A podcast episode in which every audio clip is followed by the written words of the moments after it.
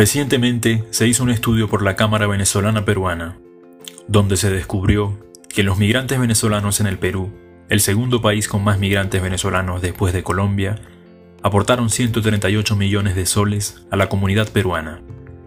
Esto es una cifra muy positiva. Los venezolanos migrantes ayudan a la economía. Un estudio semejante se hizo en Colombia, y las cifras también fueron muy positivas.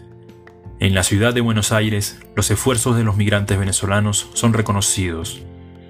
Se les tiene por gente trabajadora, gente honesta, gente que no tiene excusa alguna, que nunca dice no a la hora de enfrentar el reto, a la hora de dar lo mejor de sí para el trabajo. En México hay comentarios de la misma tónica. Somos buenos, somos útiles, somos productivos, somos venezolanos.